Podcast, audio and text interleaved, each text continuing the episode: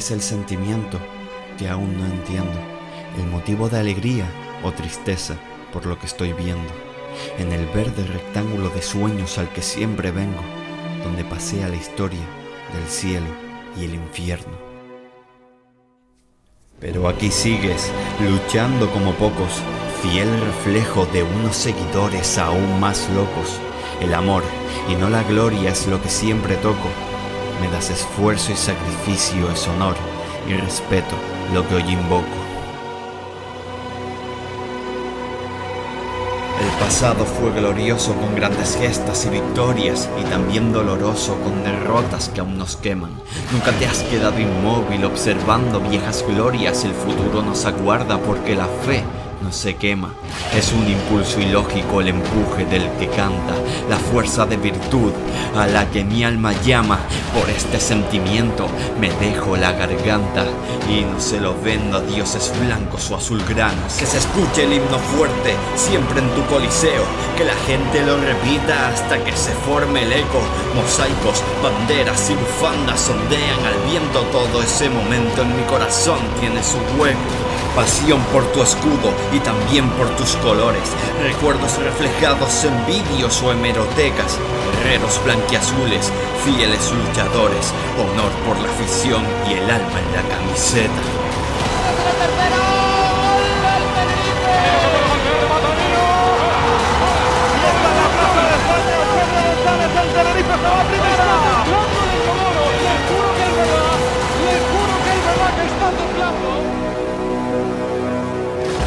Hola, ¿qué tal? Bienvenidos a Callejón del Combate Podcast. Otra semana más, centésimo sexagésimo cuarto programa en esta sexta temporada. Yo soy Adrián y como siempre me acompañan Daniel. Hola. Y Airam. ¿Qué pasa familia? Y estamos aquí para hablar de la victoria en tierras andorranas del Tenerife el pasado fin de semana por un gol a cero. Sorprendía a Garitano sacando un 11 con algunos cambios eh, en la alineación titular, pero cuando entró la segunda unidad con Waldo Luismi y Gallego, el Tenerife acabaría jugando un poquito más a lo que estábamos reconociendo en los últimos encuentros. El jugador cedido por el Sevilla acabaría adelantando al Tenerife con un gol tras una buena jugada de Waldo. Habría otro gol en fuera de juego del, mismo jugador, de Luis Micruz. Y al final el marcador se quedaría con 0 goles a 1, segunda victoria eh, como visitante del Tenerife, que firma 3 de 4, exceptuando aquel partido contra el Zaragoza. ¿Cómo vieron el partido? Bueno, pues como comentaste, fue un partido que ya sorprende mucho desde el inicio la alineación. Muchos cambios, muchos de ellos con los que ya no contábamos. Eh, sorprendía mucho, sobre todo la entrada en el 11 de tanto el Adi como de Dauda. Volvía José Amo y entraba Teto y esta vez por banda. Y es un partido que el Tenerife em, empieza igualado, el balón eh, intentando robar arriba, provocar errores, algo que se vio durante todo el partido, y una Andorra que cuando conseguía saltar esa línea de presión, eh, era capaz de llegar. No te, genera, no te creaba excesivo peligro, pero te llegaba. Y empieza, de hecho, los primeros tiros del partido vienen desde la banda izquierda de ellos. Diego Pampín y Van Gil tienen un par de tiritos. Y un Tenerife que poquito a poco se va acercando y es en una falta desde muy lejos eh, de Roberto López, que ya sabemos cómo le, gusta pegarle de, lejos, quien, quien mete el primer aviso. Pero por mucho que ellos tocaban y no generaban, y no es hasta, creo que recordar, ¿qué, qué minutos? Es que no me acuerdo ahora mismo. Fue, eh, a ver, eh, ah, por fin, fue en el 34. una jugada donde otra vez es un constante durante toda la primera parte que fue lo que jugó, de José Amo siguiendo en exceso al delantero y dejando huecos. Y por ahí aparece el lateral izquierdo Pampín y aparece un maravilloso Juan Soriano para dejar el 1-1. Al descanso entra Nicola, entra eh, este Luismi por los dos jugadores que tenían amarilla y el equipo poquito a poco fue encontrando más. Eh, ellos no tenían balón, y el partido cambia cuando, con la entrada de Enrique Gallego.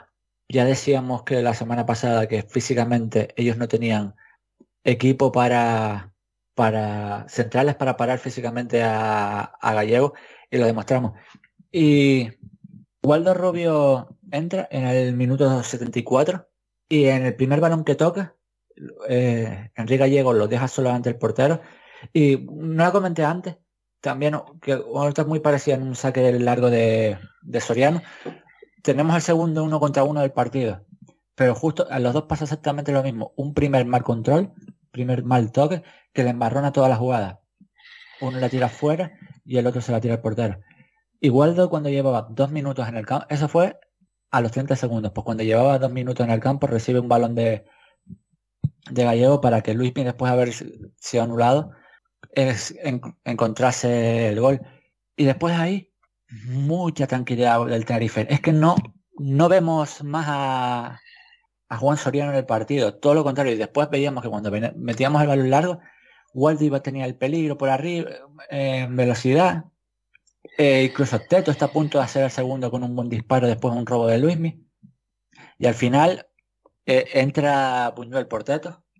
Ahí muchos podían esperar algo más, un Alazán o un Pablo, pero se ve que el entrenador los lleva, pero no termina de ver en ellos esos jugadores ni pasos minutitos de la basura. Y conseguimos irnos 1-0. Por cierto, una cosita que se me olvidó comentar es que justo antes de que entrase Enrique Gallego, hay una gran jugada de Mohamed Dauda que pone el pase a la muerte para Ladi Zorrilla y llega Sergio González para tirarla afuera. Muy, muy poca jugada. Eh, a ver cómo lo explico. El Andorra muy fallón en, fase de inicio de partido con el balón. Muy provocado, provocado sobre todo por una presión alta arriba del Tarifa bastante buena. Una cosita que no me gustó mucho, el partido de los medios centros. No está, se dejan dominar, no terminan de robar valores, no terminan de, de administrarlo bien. De hecho, en los últimos minutos se podía ver cierto peligro por parte de ellos, donde los cuatro de atrás están espectaculares, haciéndose ellos solo grandes, porque ya estaban muy cansados. Es que le, muchos kilómetros para Sergio y Corredera. Pero bueno, lo importante es eso, que eh, nos conseguimos ganar eh, tres, eh, tres puntitos más, 6 de 6 fuera de casa, 9 de 12. Y un datito que lo estaba comentando antes con ellos fuera, la importancia de lo bien colocada que estaba la defensa. 9 tiros bloqueados por... Ellos tiran 16 tiros, de los cuales solo dos llegan a portería porque 9 son bloqueados por nuestros jugadores. Partido muy, muy trabajado defensivamente para mí fue el típico partido de segunda y estoy de acuerdo en todo lo que dice Airán. Eh, es sorprendente. Yo a lo mejor pensaba que si podía rotar en ataque con, o con Eladio con, o con Dauda y al final es sorprendente que lo, haya metido los dos. Y aquí no le voy a dar eh, palos a Eladi porque por lo menos lo intentó. Es verdad que Dauda a mí yo no sé si es por su forma de jugar, me desespera más, porque yo sé que es bueno, yo sé que tiene cosas, se le vieron cosas, pero a veces, vamos, que no, no una fuerza de más, por decirlo de alguna manera. Y el desarrollo del partido, eso, me parece el típico partido de segunda, cerrado, mm, donde ocurren pocas cosas hasta que jugadores tipo después que hacen la segunda parte, Luismi, Gallego, sacan una a Waldo, y que se, se decantó por nosotros, pero hay una jugada que en la segunda parte, si no recuerdo mal, que, que te das cuenta de que el partido está trabado y demás, y es la, entre comillas, la suerte, que es cuando le sacan la, amarilla a Fernando Medrano, que es una falta en el borde del área, pegadita al, al área, vamos. Y esa, eso en un partido que a lo mejor la suerte no hubiera estado decantada hacia nosotros, seguramente hubiera sido dentro del área y hubiera pitado penalti el árbitro. Cosa que no ocurre, que son esos pequeños detalles que al final te hacen ganar un partido no. Preocupa, eh, dato a favor, el equipo todavía no se, le, no se le han visto las costuras en defensa. Creo que viene heredado de, de Rami, pero también hay que poner en valor a una figura como Secretano, que aquí todos cuando fichó teníamos muchísimas dudas por su, su trayectoria. Y mm, cosas que no me gustan al Tenerife, y esto seguramente no sé si le sorprenderá o no, o no le sorprenderá a mucha gente que nos escuche, para mí tiene una falta de gol brutal. No puede ser que hayamos desperdiciado, yo no te pido que metas todas, pero era un partido después para poderte haberte adelantado primero, incluso después para cerrar el partido entre comillas, fácil y nos cuesta, nos cuesta barbaridad meter gol. Y ya no solo me refiero a este partido, me refiero contra el Huesca, Oviedo y demás, que tenemos muchas ocasiones, algunas muy claras, y no, no somos capaces de materializarlas, no todas, pero sí alguna más de la que hemos hecho.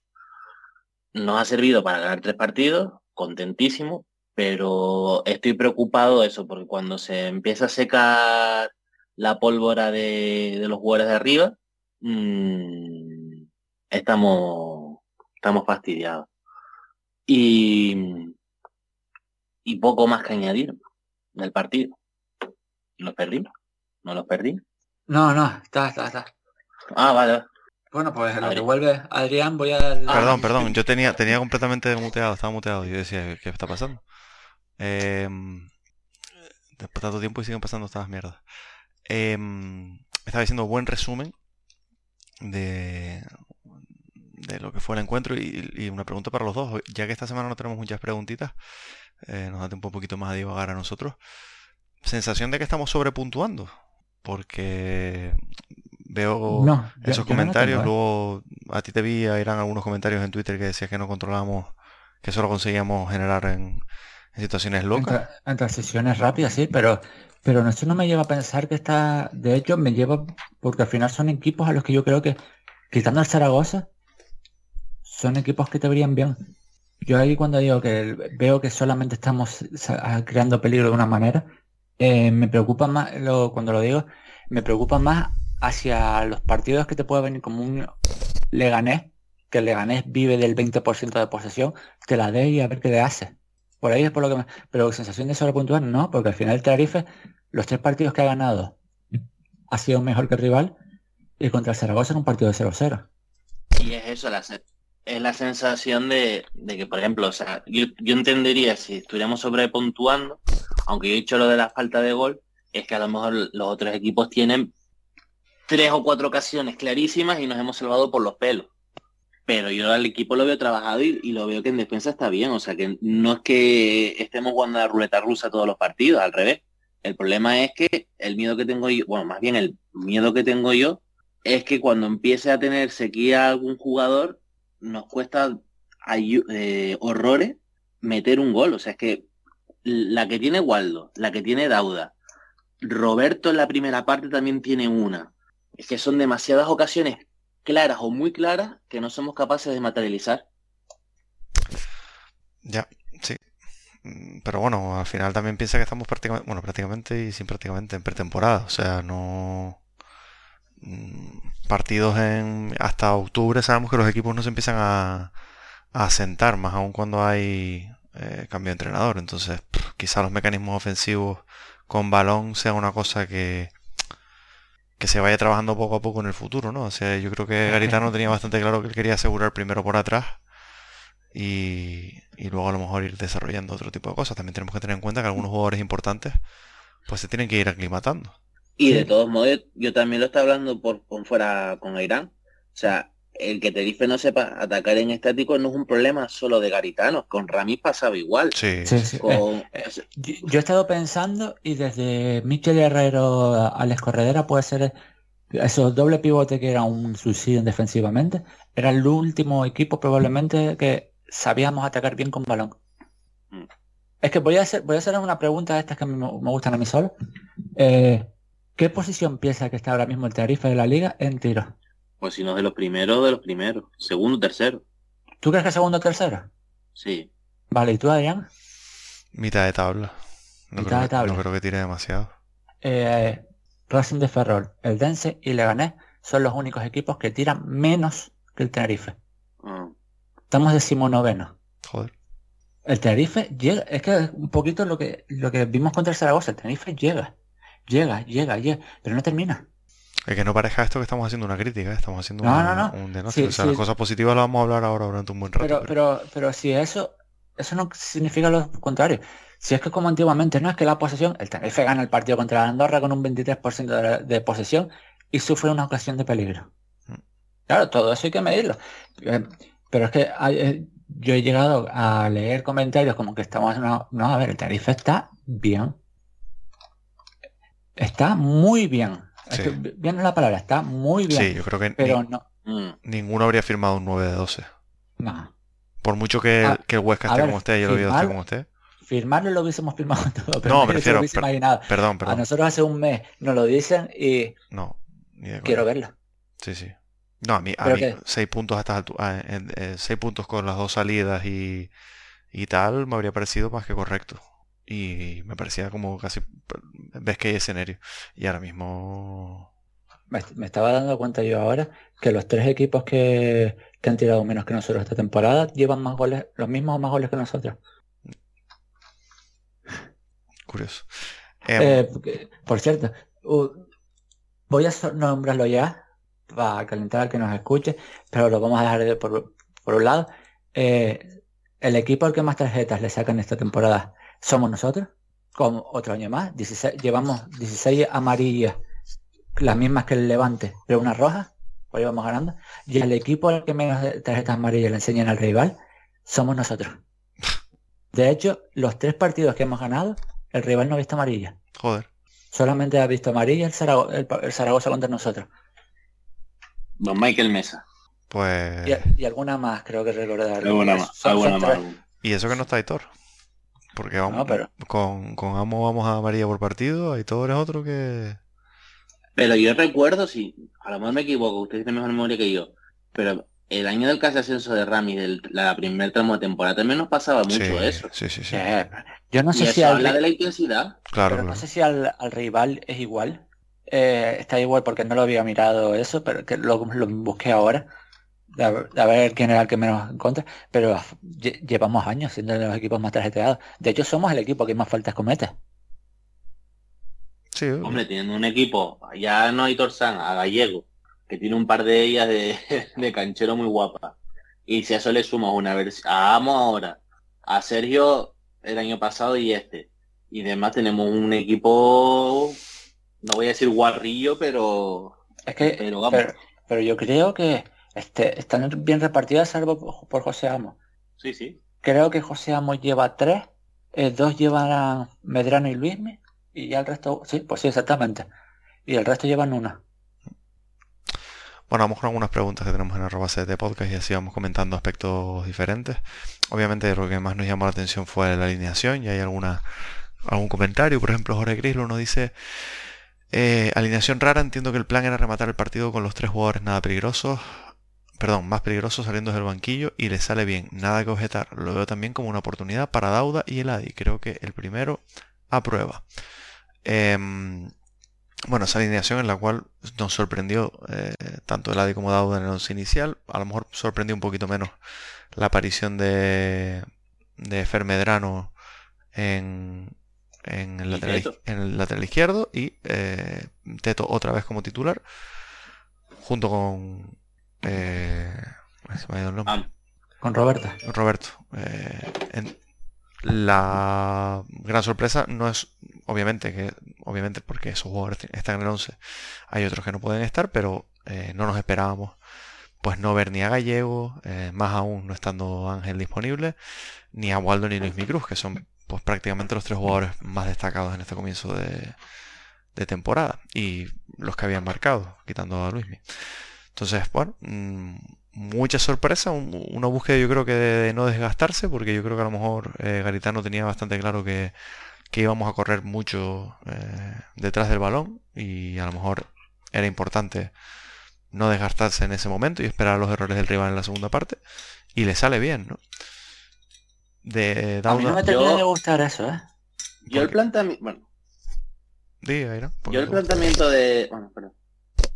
No, que yo me refiero que, que, que yo me refiero que a mí no me termina de gustar lo de que se espera al final del partido para para es que confiar todo en que a partir del minuto 73 te va a salir. Me parece muy arriesgado porque puedes llegar al descanso cero. Pero tampoco es, o sea, vamos a ver, no, tampoco es una cosa que tú digas, eh, coño, sal- salió con siete defensas y a verlas venir hasta intentar. O sea, mm, de hecho, entiendo un poco lo que dice Jorge, de decir, vamos a darle la oportunidad a estos dos jugadores que no le están saliendo las cosas bien, porque si no me valen para ser titulares, pues ya tengo bastante claro que... Pero, pero yo puedo llegar a entender que digas tú, Daudo por Waldo y el Adi por por Luismi. Pero es que lo de Gallego esta semana no tenía sentido. Yo lo Pues- estaba hablando contigo antes y a- yo mi, mi pensamiento es que Gallego tiene 36 años y yo sé lo que vas a decir de Ángel y, Sí, y eso, pero, pero pero, es que justo es la semana que no podría, no deberías rotarlo. a lo mejor lo tenía Por, condiciones de, por condiciones de partido, que físicamente se lo va a comer a todos, pero es que es que es la semana que no tienes al otro 9. También te digo, yo al principio de cuando vi la alineación, lo, la- lo comenté en el, en el grupo de Telegram, que le animo a todos que hemos tenido nuevas incorporaciones últimamente, eh, que se unan. Eh, yo entendía de que había metido no tanto a Dauda y a, y a sino a Teto, para intentar eh, pelearles el balón junto con Roberto al, al Andorra. No, sí, yo por, yo, yo por ahí puedo entender que, porque al final, de los, de los jugadores que pueden jugar en banda, Teto y Elari son los que más facilidad tienen para juntarse con balón. Mm. A Luismi, yo todavía no lo termino de comprender como futbolista. Tiene cosas que me encantan, cosas que no me gustan nada. Pero no lo termino de comprender. Y Waldo es un jugador que no puede jugar en estático. Waldo es un chico que, que, que corra. De hecho, muchas veces parece que, que le falta calidad porque lo hace todo a, una velocidad tan rápida, a un ritmo tan, tan exagerado que... Pero es que claro, y al final lo de Dauda que es Lo- una prueba de delantero. Sí, Es que me parece que no es el sitio, no es el momento ni el lugar para, para hacer esta prueba. Esa prueba es la próxima jornada, si vayas ganando, vayas perdiendo, meterlo en el 70. Pero no es una prueba Claro. que, deberías, que te vas a hacer de inicio. Y a eso que para mí, Dauda aprueba. Mm. Pero que a mí de inicio... A mí Dauda lo veo tan... no sé. A, a mí, a mí aprueba, pero el problema lo sigo viendo es, o sea, no sé si es que el mismo jugador transmite.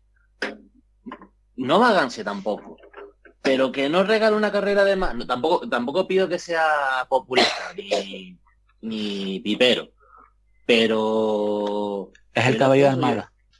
Es que, es es que a- corre para atrás. primero a mí me pasan dos cosas. Una, que me da la sensación de que cada vez sabe jugar menos al fútbol, porque cuando tiene el balón en los pies es una cosa que tú dices, no tengo muy claro que él sepa pegarle, o sea, jugar bien a la pelota, ¿sabes? Eh, que col- y, y no era ese jugador. Y segundo, que pasa un poquito lo que suele pasar con los mediocentros africanos, que tú coges un mediocentro africano y dices pivote defensivo. Pues tú ves un extremo africano y dices "Uf, velocidad por banda, y Dauda no tiene velocidad. Es bastante, bastante lento. Sí, en el, en el Cartagena vimos alguna carrera y tal, pero yo en dos años aquí, o en un año y algo aquí, no le he visto una carrera eh, no, no, no, ni, un, ni un slalom. O sea, no es un jugador que luego con balón digas, buah, se la echa larga y empieza a... Lo que hace Waldo, básicamente. Entonces, Es que su última jugada, por ejemplo, es una muy buena jugada de Silbus. Pero claro, es que estamos hablando de una muy buena jugada en 73 minutos jugar, en 67. Mm. Porque justo hacer la buena jugada hay que ser cambiado. sí, y lo que dice Jorge, que el Adi está horroroso, tendrá más oportunidades. Es que después, cuando mete a Luismi, yo pensaba, va, el Adi se irá a, la- a una banda, el Luismi la otra, y trato por medio. Y no, no, no, mete a Dauda y el Adi delantero, los dos. Mm. Y justo en esa jugada, eh, que yo decía que Dauda le regala el gol al Adi, eh, ¿saben cuál me refiero, no? La que Sergio remata Sí. la frontal. Sí, Vale, pues tú te ves esa jugada, cuando el balón largo va a Dauda, Sergio y Corredera vuelan, vuelan por los lados del Adi. Es que cuando se entra Dauda, se la puede poner al Adi porque el Adi llega tardísimo. Y no porque lo haya pensado él, sino que cuando el Dauda levanta la cabeza de que se han ido los dos con... Estaban tan mal defendidos que Vilanova y Marsá se han ido con los dos medios centros nuestros. Bueno, Marsá, eh, este, sí, Marsá hace como irse con Sergio González y después se va con Corredera porque Jandro venía con Corredera. Pero es que la llega tan tarde que llegaba bien. Y yo sigo diciendo que es que no, no he pensado con él, voy a pararme un segundito para... No, no, es que no llega antes. Y eso me preocupa muchísimo. Porque es que cada vez mm, te- se te mete más en la idea de la cabeza de es que no hay aprovecha, no lo vamos a poder aprovechar. no, no. Yo cada vez lo veo más claro que este chico ya no... Y el problema es que fue el cuarto cambio. Ya. Y ni broma era el cuarto cambio. Llevan un rol residual si lo veo. Sí, a mí como Pero tercer, claro. delan- a mí como tercer delantero me puede llegar a gustar, ¿no? Tampoco lo puedo operar por un solo partido. Lo que no lo veo es en banda, O- así que no. O por ejemplo lo que hizo en el último, en el, perdón, el último, en el primer partido. Lo saca qué? A aguantar el balón, a marrullar un poquito, a, hacer, ¿sabes? A ser de veterano. Eso sí lo puede ganar. Pero claro, está ganando lo que está ganando. Tampoco le voy a exigir tampoco que sea la estrella del equipo. Y yo, yo, yo, me pensaba, porque la primera jugada del partido recibe y lo primero que hace es encarar y buscar tiros. Pero cuidado, cuidado, porque este es el aire que nos gusta. Sí, sí, es lo que tiene. Pero ya no lo hizo más. me, le da, me da una sensación además desde hace un tiempo, ¿eh? no, no solo ahora, pero hace bastante tiempo me da una sensación de que está constantemente cabreado. Sí. No, no, porque el Adi siempre ha sido un jugador mm, malhumorado, podemos decir, o bueno, serio, ¿no? Muy tal, pero es que ya no es la sensación de que está ahí como un perro de presa a tal, sino que está mosqueado con todo, consigo mismo, con los compañeros, con el árbitro, con los rivales. Yo sigo con lo mismo, está frustrado. Sí, sí. Es que es, que no me sale nada y ya es culpa de todo el mundo. Sí, transmite eso, o sea, de, de, no disfrutar absolutamente nada. Porque tú dices, bueno, de hecho, si consigue marcar un gol veremos, ¿no? Porque da la sensación de que va a acabar celebrando con una, con una rabia importante porque es que está bastante frustrado, yo creo que la palabra es bastante definitoria. Pero yo sigo pensando que a día de hoy hay un penalti y que lo tiene que tirar a él. Sí. Mm. Mm. por muy, no, por muy frustrado que esté, mm. yo sigo teniendo la confianza en él para ese momento clave. Luego nos dice Jorge también, eh, me gustó el partido de Teto, creo que se confirma que juega mejor por dentro, como la semana pasada. Hombre, es que ya sabemos lo que es Teto como jugador. Eh, eh, es volvernos un poco a repetir, pero es que claramente es un jugador que es para jugar por dentro. Por fuera te puede dar cosas en contextos específicos, que fue lo que fue este partido, un contexto donde cuando tengas el balón tienes que aprovecharlo al máximo, porque lo vas a tener muy poco. Y que y lo que justo comentábamos la semana anterior, que es un jugador que roba muchísimo la pelota porque eh, tiene capacidad de, de colocación y sabe dónde ponerse para Sí, mm. Ah, perdón, pensé que esto no.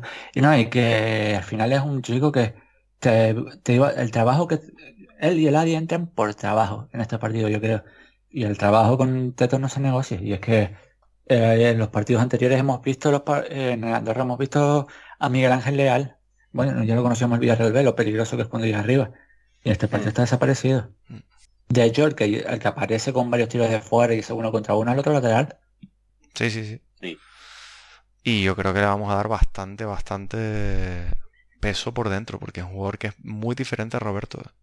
Aunque los dos tienen una característica, curiosamente, que es muy similar, que es el, disparo lejano, que yo creo que a lo mejor es la mayor eh, virtud de los dos. Pero Roberto es un jugador que, le quema mucho el balón, es decir, que en, cuanto puede distribuye. Y Teto es un jugador que no...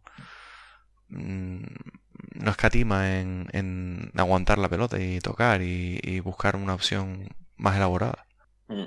Entonces, yo creo que sí. Y, y, juntos combinan, ¿eh? Sí, sí, totalmente. ¿No, es la, mejor pareja del mundo? No, pero circunstancial. Igual que yo creo que... pueden jugar tranquilamente. El hecho que el otro día lo, pusiese de medio centro, un poquito por... por eh, contra el Zaragoza, estoy hablando. Eh, sí. Estábamos con 10 y... Pero no es mala, porque yo, no lo veo como medio centro, sobre todo para 90 minutos, porque lo que digo, ¿no? Físicamente yo creo que está un escalón por debajo de lo que puede ser, pero eh, aún así es interesante que juegue esa, en esa posibilidad. Lo que pasa es que volvemos un poco a lo mismo, nadie nos ha preguntado esta vez y demás, pero volvemos a lo mismo de Pablo. Eh, sensación de que el chico no va a jugar Copa del Rey y si hay plaga de lesiones. Sí, sí. No, y es que tú ahora mismo te pones a mirar los medios mm. centros que tiene el Tenerife, Sergio, Corredera y Bodiger, y son chicos, iba a decir físico, pero físico no es la palabra. Son chicos de hacer kilómetros. Sí, despliegue. De muchos esfuerzos, mucho de, mm. de, abarcar mucho campo en carrera. Y Aitor no lo es, pero Aitor es un veterano. Y Pablo tampoco lo es. Mm. Y por ahí es por, a lo mejor por lo que no lo termino de ver, y a lo mejor ha metido un José Amo por ahí, pero es que eh, lo, estaba pensando el otro día cuando digo, va, Bodiger, Corredera juntos los veo. Que por dentro tengo el problema de, que, de mi cabeza, que me pasará siempre de Bodiger, Roberto, Corredera son demasiado zurdos para mí. Yo, yo también lo pienso, ¿eh? Yo también lo pienso, vamos a jugar orientados completamente hacia un lado, ¿eh? Porque no son jugadores Sí. además que se giren demasiado. Pues Corredera tarda en girarse. Total. Y Bodiger creo que también es más o menos del estilo. Sí, no, Bodiger no es el chico con más calidad con balón que... No es un jugador que pivote eh, muchísimo, entonces... Vamos, Waldo se va a forrar. Porque va a estar recibiendo balones constantemente. Vamos a ver cómo Y sale. eso. Nacho, Y Nacho, sí, no, no, Nacho va a ser... Si, si las cosas van bien, lo de Nacho puede ser espectacular. Lo que pasa es que, claro, vamos a cargar el lado. Que también no es mala idea, Sí, ¿no? no. Porque- Porque no, pero nos van a coger la milla también. Pero Sí. también te digo una cosa. Cuando solo Vamos tiene un plan de ataque, Estamos pensando mucho en eso. A mí no me, a mí no me extrañaría nada ver más de un partido a Héctor Bodiger. Sí, también, seguro. Seguro. Ya sabemos, ya sabemos- vayas más a lo loco y demás. y ya sabemos que Corredera en dos temporadas, empezando la tercera, no ha demostrado ser un jugador que pueda jugar 41 partidos eh, en la temporada.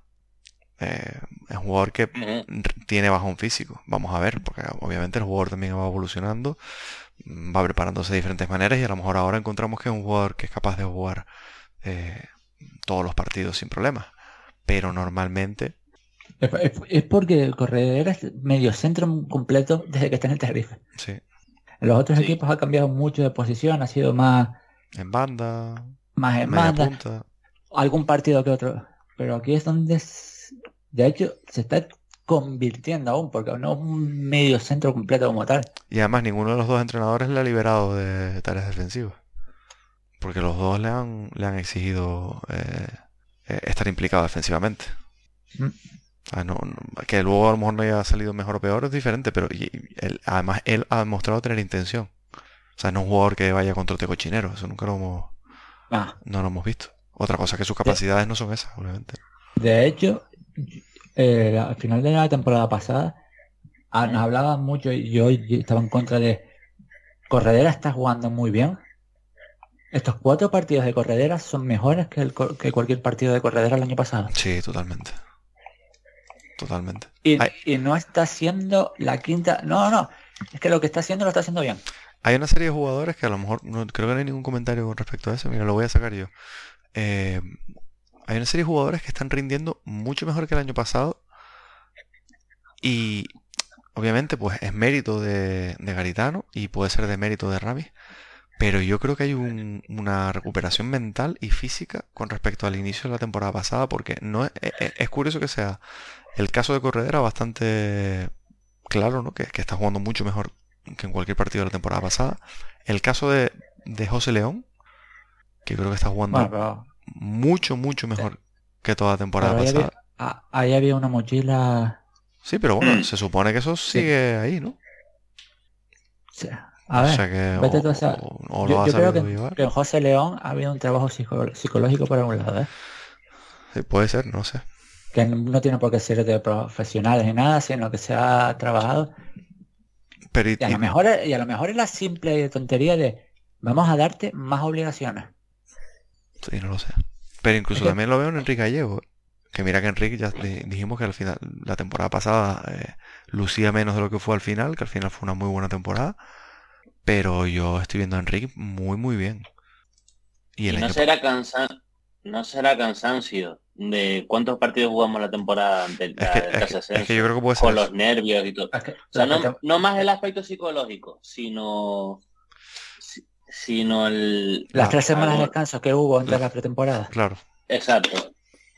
No, y que el propio, y que el propio Ramis el año pasado eh, en ningún momento, o sea, ya empezó quemado. Quemado no, eh, Sí, se ve cansado, digamos. o sea, frustrado. de hecho lo dijo al final de la, de la temporada del casi ascenso, que decía que, que se tenía que recuperar, que era un palo muy gordo, y cuando el entrenador es el primero que va, que tiene esa actitud, ya vimos lo que era Fran Fernández, ¿no? Y tú lo notabas, y tú lo notabas en el banquillo, o sea, las imágenes que transmitía y todo, era, no era, no era de ilusión, era de estoy aquí porque me estoy comprometido con el equipo, pero Se- no, se me- se- no se me me- veo cap- no me veo capaz. Se me ha vuelto a escapar. Sí. Se me ha vuelto a escapar y la última vez acabé en un descenso. También te digo una cosa. No, tú ahora mismo no ves el banquillo, no ves pinta de ilusión. No, para nada. para nada. Pero a lo mejor el, el- el mero hecho de un refresco Sí, pues a sí. veces No, funciona. a ver, que, eh, que de puertas para afuera todo el mundo tiene una cara y de puertas para adentro tiene otra. Que, que también digo una cosa, ojito con el efecto soufflé de los nuevos, de los nuevos propietarios, porque excepto casos puntuales, la primera temporada después de cambiar de propietario, casi todos los equipos tiran para arriba. Sí. Málaga, Racing de Santander, También te, digo, también te digo una cosa. Hoy por hoy, tal y como estamos, yo firmo con un añito solo de, de maravilla y, que- y tocar primero un año solo Sí, sí. con sangre. No, pero después mira todo lo que le ha costado a los otros equipos, que por eso digo que, que cuando un nuevo, miem- un nuevo miembro, así, un, nuevo, un nuevo dueño llega, siempre suele haber una o dos temporadas de, de tal y después o se le ve las costuras, si es bueno o si no. Vamos a ver. Que es el miedo que tengo yo, ojo, ¿eh? ¿Cómo se llamaba el del el de la? Peterman. Que estuvo Peterman. Pero al nombre. Que me Dimit- sale Nathan Peterman. Dimitri. Dimi- Dimitri. Dimitri, Dimitri. que, que se llegó a incluso a ascender, ¿no? Con el, con el Alavés fue. O con el Racing, no me acuerdo. Pues tuvo los Y dos. ¿no? ascendió con uno, sí, sí, pero ascendió con uno de ellos y todo. O sea, que después pasa que, que después el tío estaba como pirado. Chuchi Cos, ¿te acuerdas? Pues, ¿Te acuerdas? Sí. Las pistolas en el vestuario. Qué locura, ¿eh? Sí, sí, sí, sí. Lo que nos ha quitado Tebas. Pero. No, no, en, en verdad lo ha puesto a, a, a huevo. Sí, bueno. ¿Tú te imaginas ahora que ahora que pusieron este año lo de la cámara en el vestuario y demás en primera, ver a ese hombre bajando con la pistola, con la pistola. Em, vamos con más comentarios. Nos dice también Jorge, eh, me preocupa que perdonamos mucho. Eso no suele salir bien. Hay que afinar la puntería. Bueno, un poco lo que estábamos comentando al principio. Yo creo que es un, un tema de tiempo. ¿eh? O sea, no, tampoco digo que vayamos a meter 60 goles o 70 goles. Porque los partidos de Tenerife van a ser de anotaciones bajas, ¿eh? O sea, no, no nos flipemos. Sí, sí. Es que, porque eso te digo, tampoco so- somos el equipo que más está fallando. Por eso. Yo te digo, somos el, el, 10 el 18, 18, 19 empatados, con, que en tiros a puerta, en tiros, y el 15, el 15 en tiros a puerta, Lo que creo, hay una. que tampoco... Las- las- no es que tiremos mucho, sino el problema Eh, es que las que tenemos que son claras. las que estamos o sea, no fallando son muy claras, sí. Claro. O sea, Y a mí una cosa que me gusta, pues, por poner un punto positivo, parece que estamos metiendo más cosas negativas, eh, nos van a decir que, que si somos viudas de- del antiguo régimen. Em, pero una cosa que a mí me gusta muchísimo es que los que están viendo puerta ahora mismo son la segunda unidad. O sea, la segunda unidad, no, la, Sí. se- la segunda línea. Porque sabemos una cosa bastante clara que es que Enrique es un diésel. O sea, eh, Enrique donde llega bien siempre es a la segunda vuelta. Lo ha demostrado las dos temporadas. y que en Riz son 10 goles. Y Sí, que sí. Andrés Liga de Oro. Mm. Sí, también. también. Eh, ¿a- ¿Alguien se acuerda del último gol de Enrique en Liga fuera de casa? Pues, vamos, en Liga. Contra la... Pues ni idea, ¿eh? Metió dos. Contra Las Palmas. Eso fue Sporting. un playoff. Ah. Contra el Sporting. Mm. Pero es que no marca fuera de casa es el playoff. Joder. Pero eso, y Ángel, al final, Ángel tiene que pasar por un periodo de adaptación y ya eh, una cosa que me preocupa un poquitito, porque es un poquitito, es que Garitano ha dejado caer que lo ve un poco ansioso, eh, que lo ve un poquito sobre revolucionado, y no por el tema de la expulsión del otro día, sino porque ya se lo venía notando, y yo creo que también un poco es, es el motivo de que no haya sal- salido de titular desde el principio, sino que Mm. lo haya intentado dosificar para ver que... Y dibujos. Yo creo que ahí pintan Y- muchos dibujos, ¿eh? No, Sí, y, que, y que viene de una lesión, ¿eh? que le- el Sí, primer sí. partido no, no juega porque estaba prácticamente saliendo de la lesión. Entonces, teniendo en cuenta eso, que sabemos que a partir de enero es cuando Enrique es un jugador que acaba metiendo goles, que sabemos que Ángel va a necesitar un periodo de readaptación, primero a segunda división, porque se nos olvida que, aunque Ángel haya estado muchos años en segunda, lleva bastantes años en primera. Y es un fútbol Mm. diferente. A, a lle- a- a tener el peso, porque también es lo mismo. Ángel lleva muchos años siendo un jugador de rol eh, en sus equipos. No ha sido nunca eh, el delantero titular en los últimos años. Entonces, eh, ese periodo de adaptación. Yo no digo que vaya a salir bien, yo no digo que vayan a meter 20 goles cada uno. Pero no me No, pero termina de preocupar el poco gol. 20 goles entre los tres o entre los cinco, vamos a decir, la segunda línea, lo firmo. No, si son 20 goles entre los, entre los de la segunda línea, subimos. Porque si, o sea, si entre Roberto eh, Waldo y Luis. No, te meto todos, ¿eh? No, te meto todos, ¿eh? Ah, el- Teto, el Adi, Dauda. Ah, también, el Adi y Dauda. Vale, 20, vale. 20 goles entre esos, opciones de playoffs más que aseguradas, ¿eh? ¿Cuántos goles tuvimos el año pasado de segunda línea? Pues cinco de Waldo, ¿no fueron?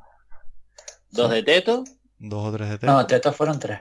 tres tres de... de Teto, tres de dos, Dauda. dos del Adi, tres de Dauda.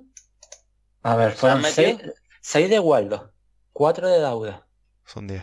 eh, tres de Tetos, tres de Ladi 16. y uno de Sasua. Bueno, nada. Y... A piano Porque- no cuente. Bueno, sí. no, por- e Iván no, Romero no tampoco- No conté Iván Romero. Mm. Por eso. Porque No, después dos de Nacho, Claro, pero a ver, tú- tú- o sea, yo, mi cuenta más o menos son, si entre los titulares, o sea, yo, yo pienso más en los titulares, ¿no? 20 de los tres titulares, 10 de, Da- de Dauda, de Dauda, perdón. Buah, pero eso ya- No, no, no, no, 10 de, 10 de, 10 de Enrique y 10 de Ángel, y esos playoffs Sí. asegurados. Sí, sí, sí, sí. Pues son 50 goles, o sea, quiero decir, son muchísimos goles, es más de un gol por partido. Entonces, y no me parecen Oh. si 20 entre los entre los tres de, de atrás es inflarlo un poco porque si si Waldo mete los 6 que, que metió la temporada pasada que bueno podría ser tenemos que buscar una una una ruptura total de de Luis Micruz que es un jugador que bueno sí tiene gol pero uf, no sé yo si va a llegar a los 5 goles y Roberto, que también es un jugador que bueno, que sí, que va a tener algún golito más, pero que, que tendría que ser entre los tres, o sea, 20 entre los tres serían 18 más de 6 goles. No da con 6 goles cada uno, entonces... Esperar que lo- alguno que meta Teto, otros que meta eso, el- van a necesitar a Ladio, van a tener a Mo, a Mo Dauda, Mm. a Corredera, que prácticamente es jugador según la, la línea por cómo ataca, Sí. Pues, Bueno, sí, es otro jugador que no tiene mucho gol. sí, porque la primera temporada parecía que sí, pero luego se acabó... Que fue- fueron dos el primer año y ninguno este, ¿no? Sí. Y además fueron dos, dos o tres, fueron dos bastante dos o rápidos. dos o tres, no bueno, el marco contra el Huesca, Contra el Fuenlabrada el primer partido. El Contra el Fuenlabrada. y el Huesca, que es el que rechaza el balón y lo siente el portero, ¿no? Sí, creo que sí. A ver. O contra el Valladolid. No, contra el Valladolid fue Micha. no, fue, fue el Huesca, fue el Huesca, que fue la remontada que marcó Sasua, Sí. que fue una- un jugadón de Sasua y después el gol de Corredera también, o fue una muy clara que también se marcó un jugadón Corredera, no recuerdo bien cómo fue el, No, el eh, gol. los números de correr en el Tarifa son dos goles, tres asistencias. Flojito, ¿eh? Mm. Para el nombre que tiene, flojito. Bueno, pero también tienes que pensar que tienes que ponerlo a la altura del, de la... Primero, una temporada muy mala el año pasado, en líneas generales, y, y que es medio centro. Medio centro en, un- en un esquema que no, que no es que haga que el medio centro llegue arriba. Sí, sí. Entonces, A ver, los seis goles de Bodiger en el Cartagena va a ser muy difícil que lo que hagamos aquí. sí, No, pero yo con tres que meta, me conformo. Veremos también en qué rol lo va a meter, ¿eh? Sí. Porque si lo mete en un rol muy parecido al que juega en el Granada, un poco. Y, por- y yo quería hablar, abrir un pequeño segundo de, para mí, el jugador más infravalorado por la afición, que es Waldo Rubio. total, tío. Porque es que eh, yo me acuerdo que cuando sonaba para marcharse siendo el segundo máximo goleador del equipo, la gente decía, no es determinante, no es tal, no. Me parece Ahora mismo. tío. Ahora mismo, eh, en todos los goles que ha marcado el Tenerife, menos el primero, ha, hasta ha intervenido Waldo directamente, o marcando o asistiendo. Sí, sí, que- Yo, Eh, yo eh, creo que también nos olíamos, mm, porque yo lo dije, o sea, yo, yo fui de lo que dije, pues que véndase, pero porque Sí. nos olíamos también de que era jugador de, o sea, que lo del año pasado era una rara avis, vamos. Sí, no, y sus problemas de lesiones y demás, claro, al final coge el dinero y corre. Con Sí. De los- si, si ese dinero existió lo tenías que haber hecho todavía más rápido. Sí, Pero, pero a lo que yo voy, que me parece que es un chico que muy infravalorado dentro de la afición. Sí. Nos volvemos más locos con un caño que con, sí, sí. que con las carreras que al final siempre saca algo. Pero es que eso sí, o sea, y más en el Leodoro, pero el, fútbol que gusta el Leodoro, pero Sí, me refiero, me refiero yo que es más vistoso Luis Micru, pero yo no lo hablaba por ahí, pero sí también.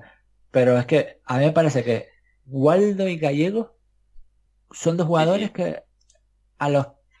De hecho, eh, la gente habla más de Dauda que de Waldo. Sí, es verdad. De hecho, al final de la temporada pasada el bueno era Dauda. Sí. Es que por eso digo, yo quiero hablar un poquito porque me parece que es un jugador importantísimo.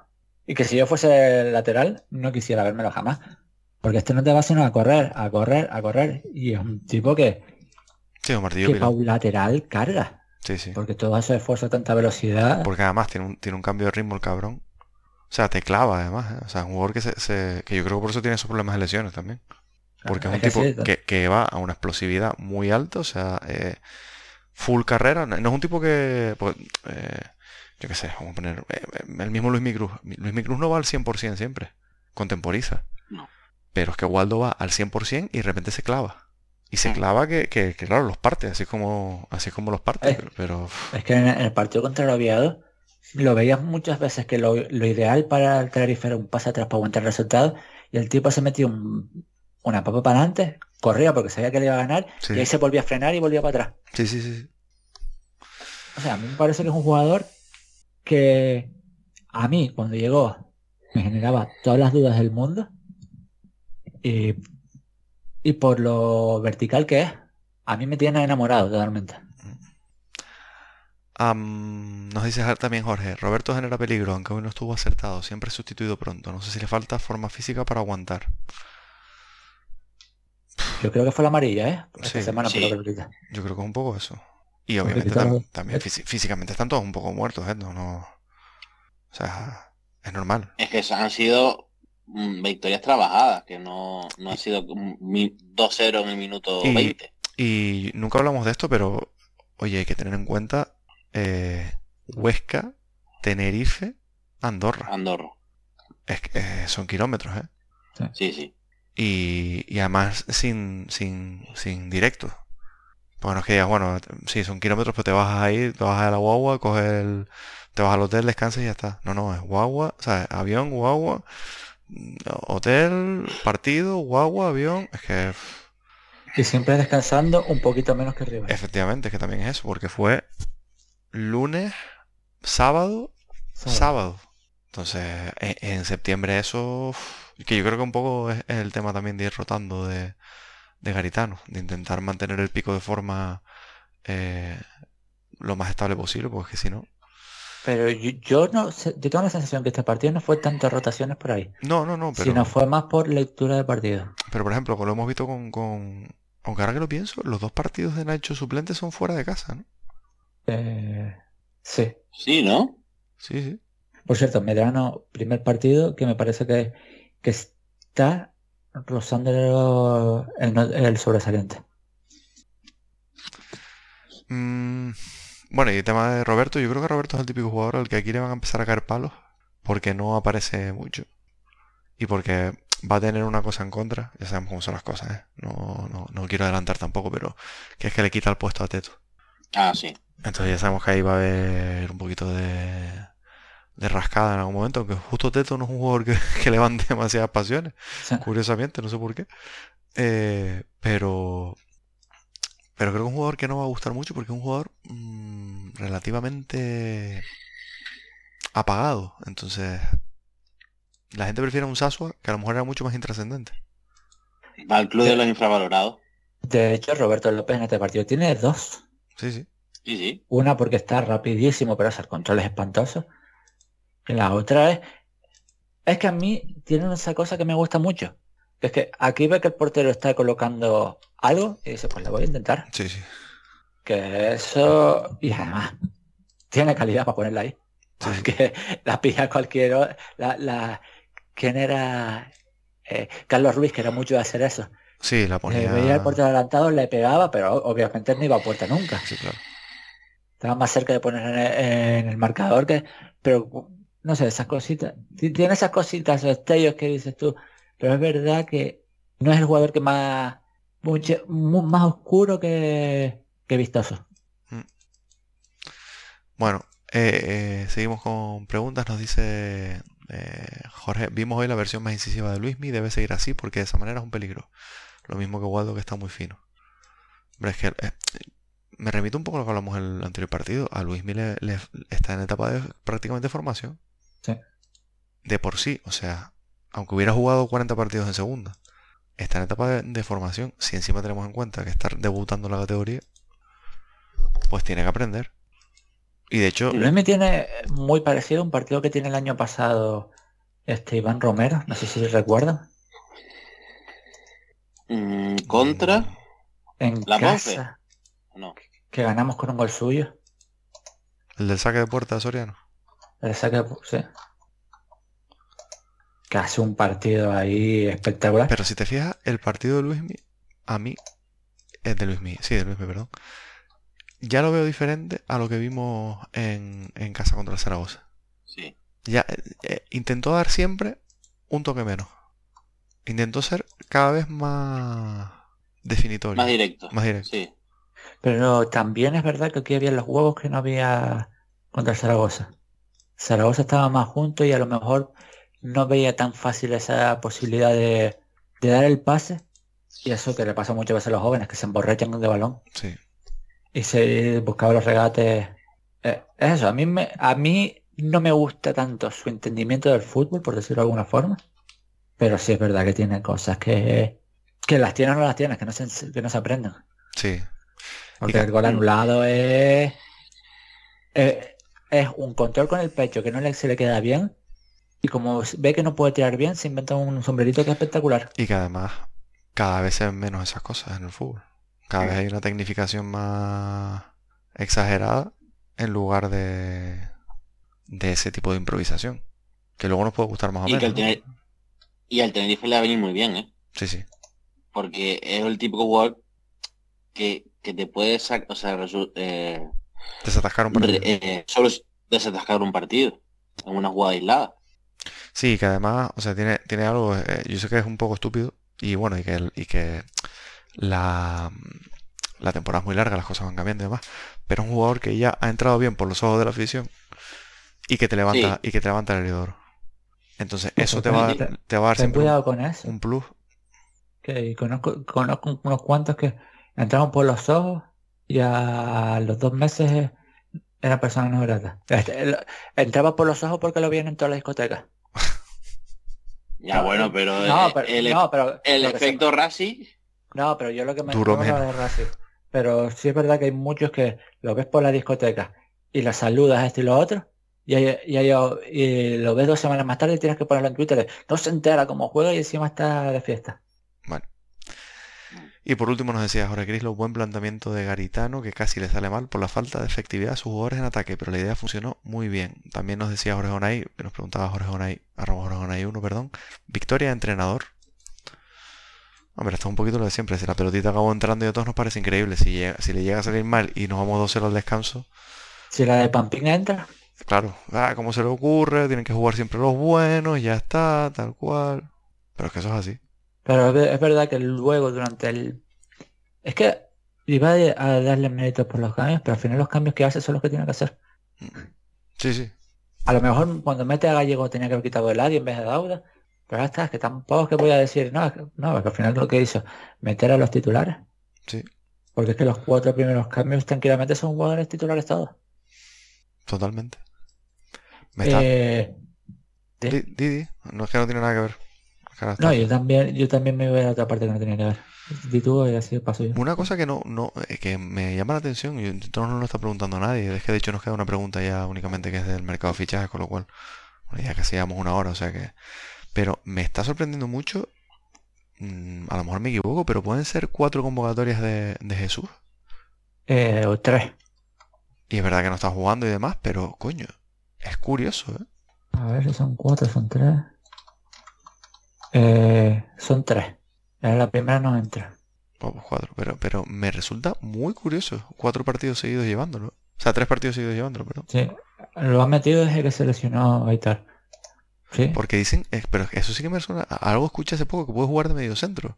O es una inventada. No, no, que va, que va. Este chico es de banda. Sí, sí, sí. Yo, yo me acuerdo de verlo y me pareció un extremo de estos. Pero es que Lo que pasa es que creo que ha jugado algo, algo de, de lateral al final del, del año pasado. Me parece que jugó algo de lateral largo y tal. Pero me parece un extremo de estos. Pues muy parecido a Luis Micruz realmente. Y es que, es que tampoco lo veo por características eh, físicas, sobre todo no, pero técnicas para jugar en el medio. No, no, no, es que lo escuché hace poco, algo que no, pues jugar en medio centro, pero me sonó, por quien se lo escuché, me sonó lo típico de no has visto un partido. Y, como ha empezado a entrar desde que se lesionó Aitor, pues... Eh, puede, puede ser como aquel que dijo en la, rueda de prensa de, de Luis Micruz, puede jugar en banda derecha, aunque sea zurdo, puede jugar en banda derecha, cuando llevaba años jugando en banda derecha. Sí, sí, sí, y alguno más eh, de, este tipo de cosas. Em, eh, pues lo, que iba a comentar yo, voy a pegar un palo a uno de los fichajes que a mí más me gustan por el tipo de futbolista que es, pero que aquí no está rindiendo. Hizo un primer muy buen partido, pero los tres siguientes partidos, dos por estar fuera de posición, son malos, pero es que esta semana estuvo horrible. Que José Gamos. Mm. Es que no entiendo su partido. Su partido es un peligro constante. Se ven a chocar directamente con José León en todas las jugadas. En vez de soltar la mano Nieto para que lo coja José León, lo seguía. Otra vez muy acelerado. ¿eh? Que ya le habíamos dicho que era uno, de sus principales problemas, que no un jugador que sepa medir bien. Yo creo que va a ser el típico jugador de una de cal y otra de arena. Que va a ser cuando esté bien muy, muy deslumbrante, pero cuando está mal lo vamos a ver. Pero y más en una, y una posición tan delicada como central. Pero tú sabes lo que... Yo por poner un ejemplo, cuando llegó Nicolás Sipchis. Nicolás, tú lo veías que tenía problemas a la hora de jugar. De entender mm. el juego, tenía esos... Pero José Amo, no. A José Amo es que como si desconectara mentalmente. Pero eso es lo que le habíamos visto la voz Ferradina ya. Pero lo veíamos desconectar con acciones agresivas. Pero aquí es que yo pongo el automático marcando a este jugador y si este jugador se va al córner me voy con él. Es que mira la, es que si yo tendría que mirar el, resumen, pero es que las tres jugadas de Pampín se va por ahí y ver cómo lo ves, son 2.1. Pero es que el partido contra Oviedo también es así, ¿eh? A mí el partido contra Oviedo, contra Oviedo lo recuerdo muy así, ¿eh? Hacen mucha falta tonta, pero yo no lo veo tan tanto irse de posición. No, no irse, pues, bueno, no sé, ¿eh? yo creo que salía al medio campo y a, despejar balones sí. sí, pero ah, entendiendo dónde va, yo es que aquí, yo te digo, es que me daba la sensación que desconectaba y decía, yo tengo que seguir a este, tío. y lo veías muchas veces pegado a José, a José León. Bueno, vamos a dar notas del partido. Ah. voy a empezar yo. Eh, tres para Enrique Gallego sale de suplente, lo gana absolutamente todo. Las dos ocasiones claras de la segunda parte vienen por robo suyo. Yo me voy a quedar con Enrique. No me gusta muchas veces meter a suplentes, pero es que lo cambia todo. Es que yo creo prácticamente, yo lo veo a los tres a los suplentes, parece. Después quiero ser justo. A mí su partido me gustó bastante. Y es que está volviendo por sus fueros y todos estamos felices. Yo le voy a dar dos puntitos a José León. Ah, bien. Y pues, es que se lo voy a dar porque no le he dado ninguno esta temporada por el gol a Luis Micruz. Me, se lo podría haber dado a Waldo Guateto, pero metió el gol, le anularon otro. mucho impacto positivo en el partido de de, de, Cádiz, ¿no es? Sí, del Puerto Santa María. Pues eso, tres gallegos, dos león, uno Luis Micro. Eh, bueno, yo le voy a dar tres a Waldo. Eh, me parece que fue otro de los que rompió el partido completamente. Eh, y al final es que es el jugador más peligroso en ataque Tenerife de lejos. Dos a Luismi porque al final el valor gol es lo que determina y, enchufó dos. o sea que, luego uno fuera anulado, ¿vale? Pero, pero es que un tipo que te podía resuelto el partido con, dos goles, pues hay que dárselo. Y, le voy a dar uno a José León, por lo mismo que decía Airan. Eh, otro partido silencioso, pero muy, muy efectivo. Me toca. Te toca, sí. Tres a José León, por los motivos que han dicho. Ha vuelto y creo que, que es justo de y merecimiento a más siendo titular. Dos puntos Enrique Gallego. Cambio el partido. Y aquí tengo la duda. Porque Quiero El 2 de Enrique Gallego, me dijiste, ¿verdad? Sí. dos gallegos. Bien, hay uno Luis Micruz por el gol. ¿Con quién dudabas? Solo por saber. Cómelo. Cómelo. No, que Melode. A ver, a ver. Pues la clasificación la lidera José León, seguido de Enrique Gallego y Waldo Rubio. Y ya hay corte aquí. Corte, ¿por qué? Porque el eh, 18 León, 16 Gallego, 14 Waldo y ya después viene con 7 Melod. Ah, Sí, es que siempre va a puntuar bajo cuando no cuando no jugamos, o sea, cuando jugamos bien. Eh, siempre le, puntuamos mucho cuando jugamos mal. a ver, espera, espera, ¿tú le diste puntos a... ¿A quién le diste los puntos, Adrián? Eh, tres a Waldo, dos a Luismi y uno a, a José León. No. Vale. Sí. Vale, es que... Vale, ya está. Perfecto. Eh, bueno, nos queda una pregunta de Jorge Onay que nos dice cómo valoramos el mercado de fichajes. Ya mercado cerrado. Eh, entonces, bueno, Para mí es un 8. Se ha mejorado en todas las líneas. Que sí, que después me van a ver lo de Víctor Méndez y todo, y Pablo y demás. Pero quitando eso, por, yo creo que se ha mejorado todo, que a, lo- que a mí me siguen faltando fichajes. Yo creo que un tercer delantero a mí me sigue haciendo falta.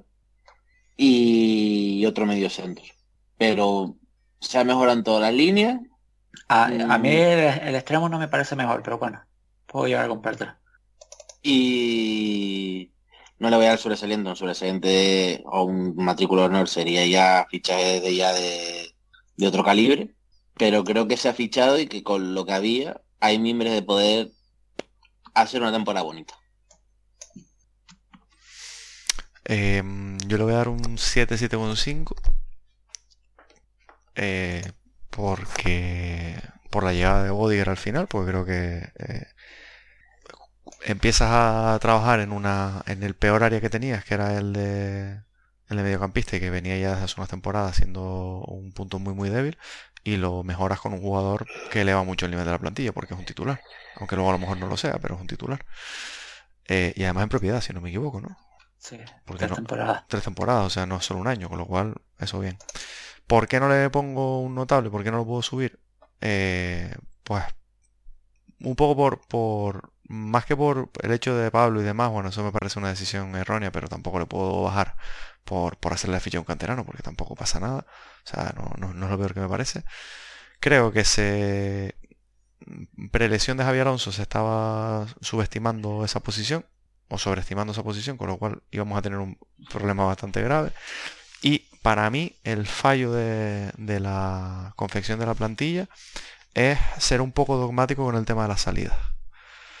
Ni siquiera voy a ir a las renovaciones, porque ahora mismo yo no puedo valorar si se ha incrementado demasiado el límite salarial y si el próximo año vamos a estar agarrados, que eso no lo sé, porque esos datos no los tenemos.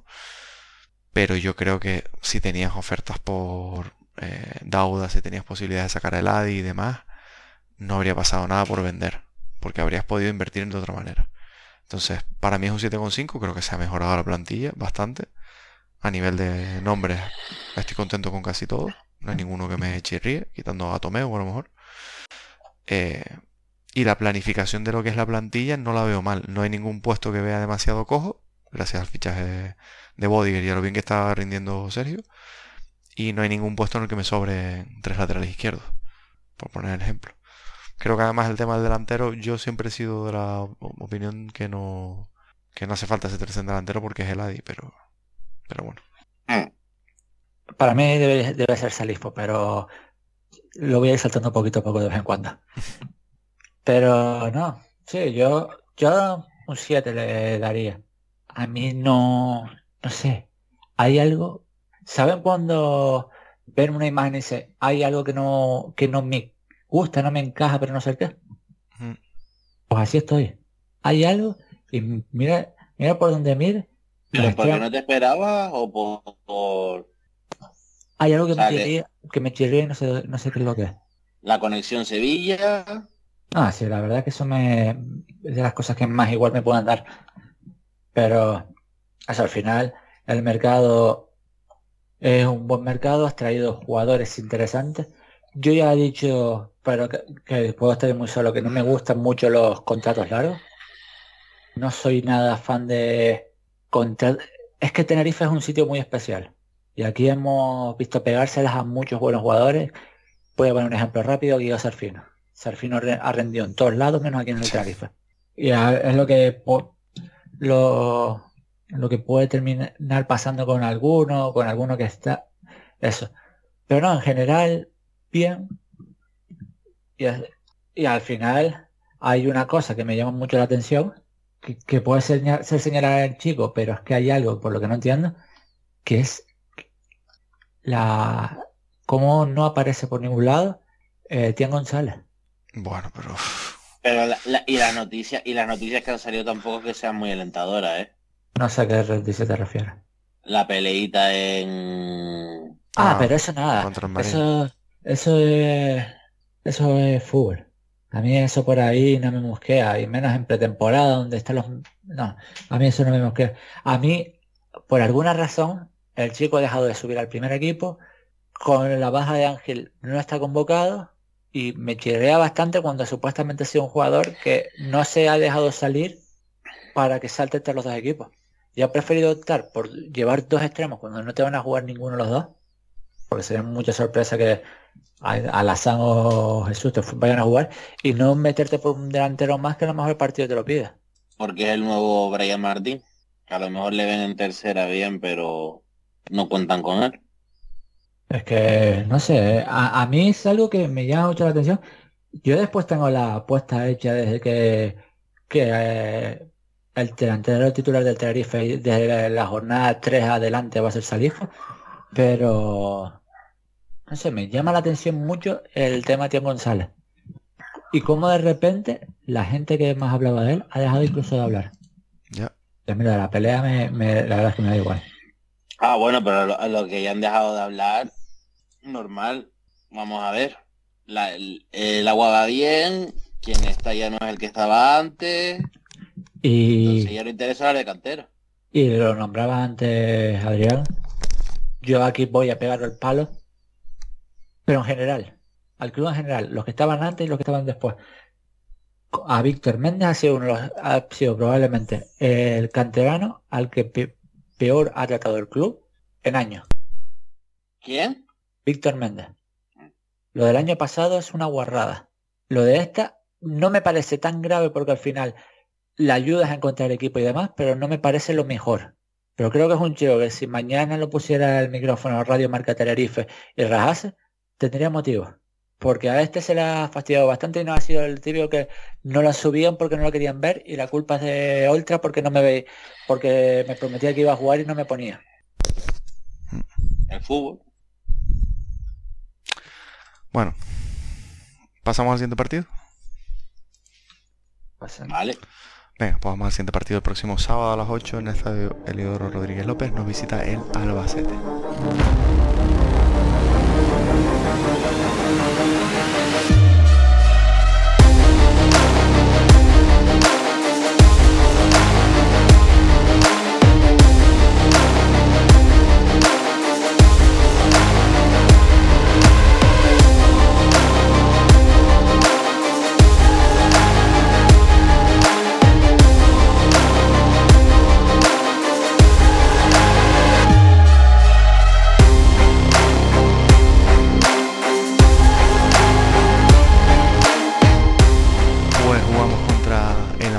Uno de los equipos que fue revelación la temporada pasada, pero que este año le está costando un poquito más al equipo de Rubén Alves eh, encontrar eh, esa em, dinámica. De hecho, pasado fin de semana fue la primera victoria contra un gran equipo como es el Valladolid, aunque estamos hablando que está en horas bajas, pero es un candidato. Antes de eso, pues solo había conseguido sumar dos puntos de nueve posibles, eh, empates los dos en casa además contra, contra el español, que se me cae en la silla. Es verdad que eh, hombre, pues que te toque el español de primeras es un coco, pero también empató contra la Morevieta y palmó contra el Leganés, eh, que está siendo también uno de los equipos más interesantes del comienzo de temporada. Em, ya digo, viene de ganarle dos goles a un Valladolid con problemas grandes del juego a balón parado y de centros laterales. Eh, vamos a ver cómo, nos ponen eso en, en, Brega. Y un Albacete que se ha reforzado con algunos jugadores interesantes, como Dani Scriche, eh, que tiene a uno de los mejores jugadores de la categoría para mí, que es Manu Fuster. Eh, que ha empezado bastante mal, ¿eh? Sí, pero... Creo que ese primer partido fallando los penaltis. Mm, sí, pero bueno, sabemos que tiene esa calidad. Alberto Quiles, que también ha empezado más o menos interesante. Y un viejo conocido de la afición tinerfeña como es Sam Sasua. Ya esta semana no va. sí. Creo que el Albacete depende mucho de su tribote, ¿eh? Porque... de Ricky también. Ricky, Manu Fuster, Agus Medina. es, un tribote que a mí me gusta mucho. Y de hecho, Agus Medina marcó esta semana. Y no sé, un tribote bastante interesante. Yo luego, a ver con qué nos sale esta semana, porque ellos juegan con tres atrás. Este, ¿cómo se llama este chico, tío? Eh, ¿cuál? Eh, el que, no, el que, el que sonó para nosotros. A ver, Barragán, Dietey, Olaichea y Glauder. Ah. no sé por qué aquí me sale como Cristian. Cristian Glauder. Sale A. Cristian. Después los dos carreras largos con Carlos Isaac y eh, Alonso. Y luego es el tribote que es maravilloso. Y luego Scriche. Que ha caído de pie. Jugador que ya perdió contra el Tenerife hace una semana. Mm. Y es que el otro puede ser tanto Juanma como Kiles. Que Kiles marcó dos, partidos, el tercero no marcó y esta semana lo mandaron al banquillo. Yo creo, que está intentando encontrar la la la dinámica, Alves. ¿eh? Me tienen que eh, es que la baja de las piezas. La baja de Higinio es complicada. Eh. Es que encima lo tenía dos delanteros y los dos los, los, tiene lesionados. Ahora, por eso llegó Scriche, porque Higinio, ya sabemos, larga duración por, por esa fea entrada que ese pisotón. Y Pedro Benito es que no lo hemos visto jugar. Sí, además los otros delanteros que tiene no son nada parecidos a Higinio, por ejemplo. Mira, ahora lo, lo estaba viendo que no había pensado. Y no me extrañaría que lo, o la Echea que iba cerca del 11 y el que entra ahí sea Datkovic. Sí, es verdad. Lo, acaba de llegar, o incluso por Lauder, porque los dos son zurdos. Sí, sí, puede ser. Pero tres atrás, ¿no? Eso que es seguro. Sí, tres atrás. De hecho, o la eché haciendo un pivote, ha estado jugando muchas veces de de libero. De libero, sí. Siendo el que inicia desde muy atrás. Pero eso sí, es parece que el tres atrás y carrileros largos es algo muy, ¿cómo es la palabra? Muy poco negociable por parte del entrenador. Y, una, pregunta, hablando de Kile, esto es un poquito fuera del partido, pero se me ha ocurrir. ¿Porra de Pichichi de segundo? Pichichi de segundo. Yo lo tengo claro. ¿Tú lo tienes claro? Aquí han apostado. No, no. Parecido, pero no. ¿Por qué? Yo digo Buldini. Ah, bueno, sí, tú lo, llevas diciendo un tiempo además. Ahora tiene el Pichichi está Calero. no, Buldini. Calero lleva tres, ¿no? Y Buldini Como Curro, como Buldini, como Carlos Martín, como Juan Tortuño y Manuel Nieto que metió, en tres partidos. Déjame ver quién fue el que yo puse como como máximo. Claro, estoy intentando abrir Twitter cuando es X.